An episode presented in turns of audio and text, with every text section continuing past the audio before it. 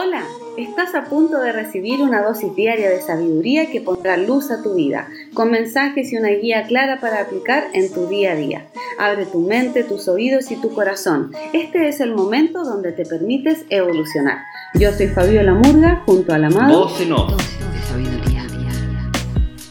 Estás en el mundo, pero no eres de este mundo. Dije que grandes cosas harías y todos harían, pero es por tu amor que las harás y no por tu temor.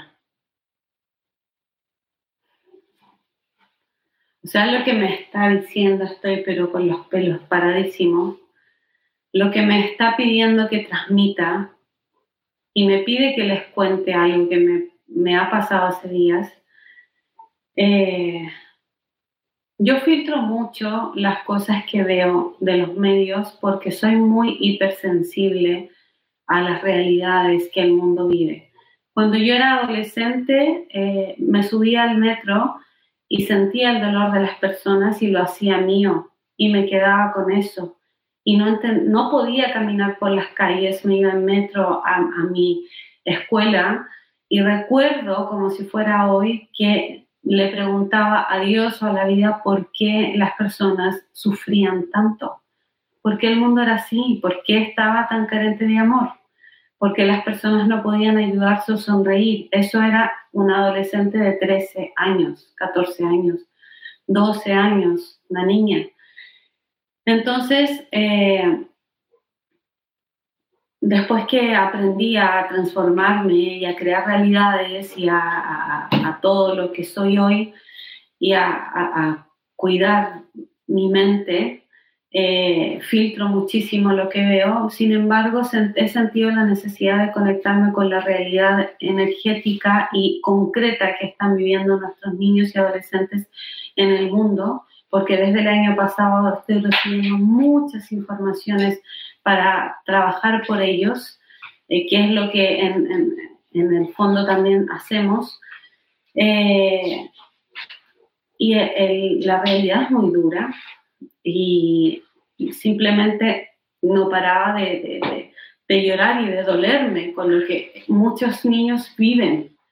Eh, no solo en la realidad de colegios virtuales o clases online, estoy hablando de las redes más oscuras que eh, estas sombras han, creado para, esclavizarnos. Entonces, eh, centros de orfandad, corrupciones, eh, demasiado dolor que ya no lo podía aguantar y estaba paralizada en shock.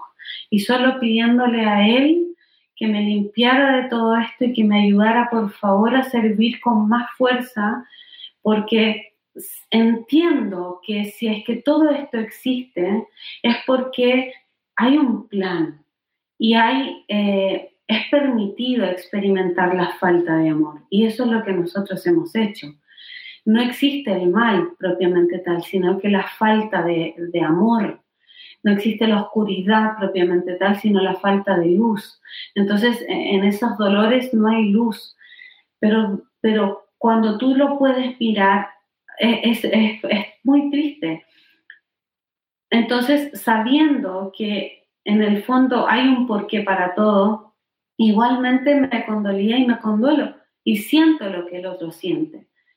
Entonces, eh, como consuelo, me ha llegado un mensaje de él eh, diciéndome, eh, no es el camino enfocarse y de alguna manera yo ya lo sabía y lo practico, pero me lo reforzó muy fuerte para transmitirlo. No es el camino enfocarnos en aquello que no está funcionando, sino en amar a aquello que no está funcionando.